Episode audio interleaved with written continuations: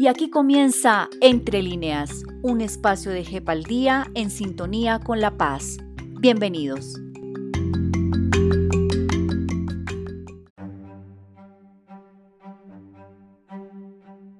Bienvenidos a Entre líneas, un espacio para conocer más a fondo las noticias y decisiones de la Jurisdicción Especial para la Paz. En este episodio, la magistrada Julieta Lemetre, de la Sala de Reconocimiento, nos explica en detalle en qué consiste el auto 019 de 2021, a través del cual se le imputó al antiguo secretariado de las FARC-EP crímenes de lesa humanidad por privaciones graves de la libertad y crímenes de guerra por toma de rehenes. Esta decisión es histórica, ya que son más de 2.000 las víctimas de secuestro acreditadas ante la JEP las que han insistido en la necesidad de establecer la verdad plena de lo sucedido e identificar a los responsables. Escuchemos.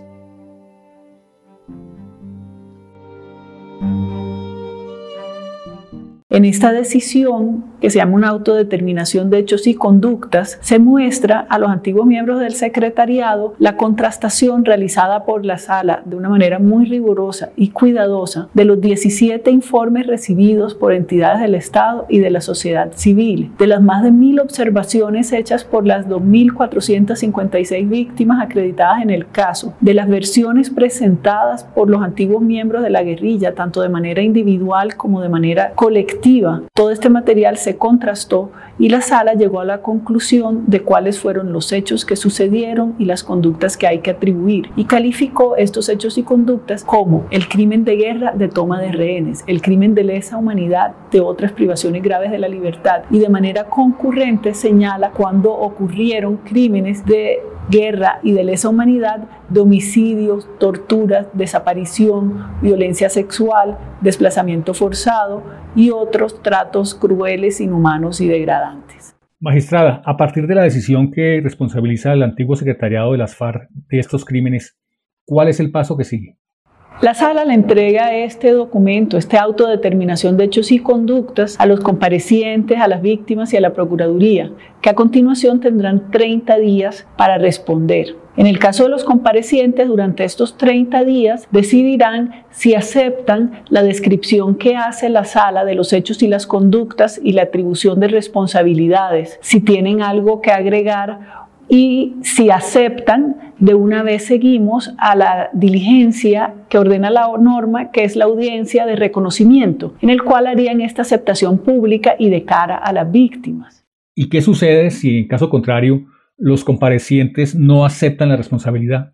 Si un compareciente eh, decide que prefiere reclamar su inocencia frente a la atribución de responsabilidad hecha por la sala, es decir, decide que es inocente y que no es responsable de estos hechos y conductas, entonces podrá defenderse en un juicio. En el juicio podrá ser declarado inocente o recibirá penas de cárcel de hasta 20 años. Magistrada, ¿y cómo podrán contribuir las víctimas a este proceso? Las víctimas que se han acreditado como intervinientes especiales en el caso recibirán también el auto y tendrán también el mismo término de tiempo, 30 días, para hacer comentarios respecto a las conclusiones a las que ha llegado la sala en el auto. En un momento posterior, si los comparecientes reconocen, las víctimas tendrán la oportunidad de participar no solamente en la audiencia de reconocimiento, sino también de hacer llegar a la sala eh, sugerencias o solicitudes sobre el modo y el contenido de la sanción propia que impondría el Tribunal de Paz. La sala lo que hace es que esas recomendaciones que hacen las víctimas las analiza, las sistematiza y se las pasa al Tribunal de Paz diciéndole esto fue lo que pidieron las víctimas en lo que debería ser el contenido de la sanción propia. La JEP destaca la importante participación de más de 2.000 víctimas de secuestro para establecer la verdad plena de lo sucedido y judicializar a los responsables.